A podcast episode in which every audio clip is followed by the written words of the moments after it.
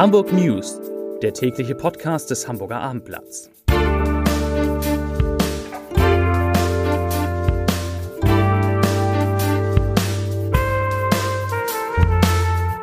Herzlich willkommen. Mein Name ist Lars Heider und heute geht es um Hamburgs strenge Corona-Regeln, denen sich jetzt auch Schleswig-Holstein in weiten Teilen anschließt. Weitere Themen. Kassenärzte in Hamburg warnen vor Panik beim sogenannten Boostern.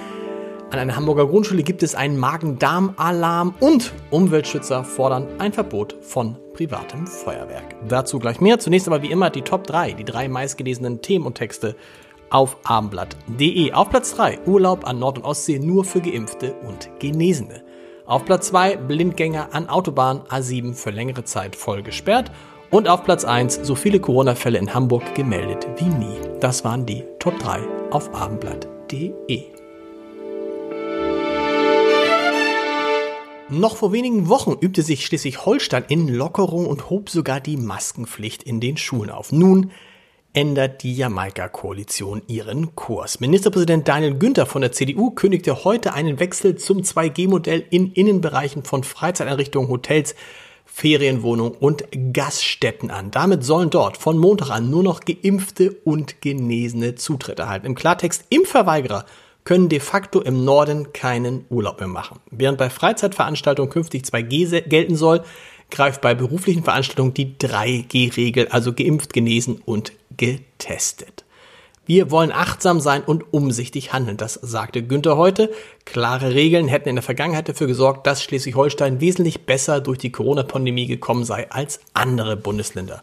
Diesen Weg werde das Land weitergehen. Im Norden, also Schleswig-Holstein, liegt die Inzidenz derzeit bei 107,1 Fällen je 100.000 Einwohner in den vergangenen sieben Tagen ähm, und ist die niedrigste in ganz Deutschland. Ab Montag müssen übrigens alle Schülerinnen und Schüler im Land wieder im Unterricht Masken tragen.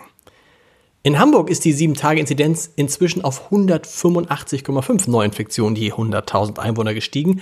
Am heutigen Mittwoch wurden so viele Corona-Neuinfektionen wie noch nie gemeldet. 721 Fälle, das sind 372 mehr als gestern und 87 mehr als am Mittwoch vor einer Woche. Bundesweit gab das Robert Koch Institut die Inzidenz übrigens mit 319,5 an. Da liegt Hamburg noch relativ gut. Und auch die Station, die Situation auf den Intensivstationen ist stabil. Dort müssen derzeit mit Covid-19 50 Menschen behandelt werden. Die Covid-19-Patienten belegen damit 10,1 Prozent aller Hamburger Intensivbetten. Die Kassenärztliche Vereinigung Hamburg reagiert mit Sorge auf die aktuelle Diskussion um die Auffrischung der Corona-Schutzimpfung, kurz über das Boostern.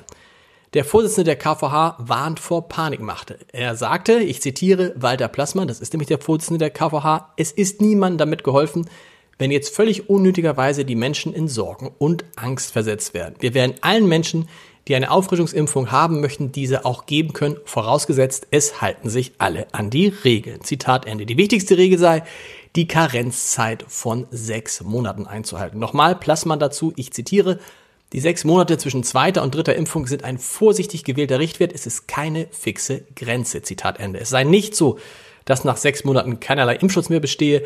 Deshalb ist es auch kein Problem, wenn der Boostertermin ein paar Tage oder Wochen nach dieser Frist liegt. Viel wichtiger soll sowieso, dass sich diejenigen ohne Impfschutz jetzt endlich impfen lassen. Einen Magen-Darm-Alarm, wenn man so will, hat es an einer Hamburger Grundschule gegeben. Dutzende Kinder, die die Schule Rote Straße in Ottensen besuchen, sind erkrankt. Sie klagten heute über Bauchschmerzen, Übelkeit und Erbrechen. Und wenn ich Dutzende sage, ist das eigentlich untertrieben.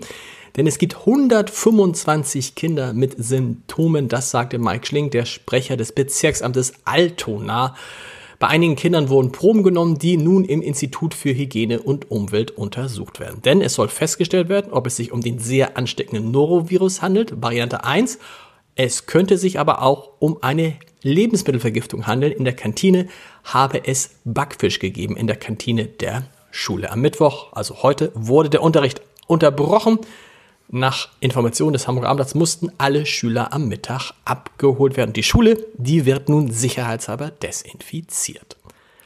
Ein Blindgänger aus dem Zweiten Weltkrieg, aus dem Zweiten Weltkrieg, so heißt es richtig, hat heute den Verkehr auf der A7 durcheinander gebracht. Bauarbeiter fanden die 500 Pfund schwere amerikanische Fliegerbombe bei Sondierungsarbeiten in Moorburg in unmittelbarer Umgebung der Anschlussstelle Hausbruch. Während der Erschärfung musste die Autobahn vollständig für den Verkehr gesperrt werden.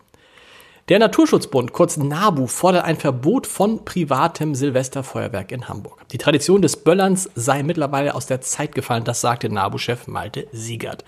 Die Klimakatastrophe und das Artensterben erforderten ein Überdenken von Gewohnheiten auch über die Corona-Pandemie hinaus. Nach Ansicht der Naturschützer gibt es mehrere Argumente für ein dauerhaftes Verbot von Feuerwerk. Zum einen litten Tiere unter dem Lärm der Böller, zudem stelle die Knallerei eine erhebliche Belastung für die Umwelt dar, etwa durch die besonders hohe Feinstaubkonzentration zum Jahreswechsel und tonnenweise vermeidbaren Müll.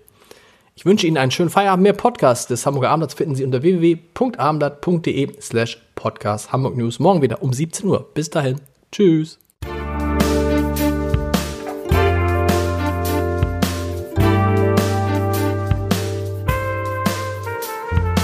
Weitere Podcasts vom Hamburger Abendblatt finden Sie auf abendblatt.de slash podcast.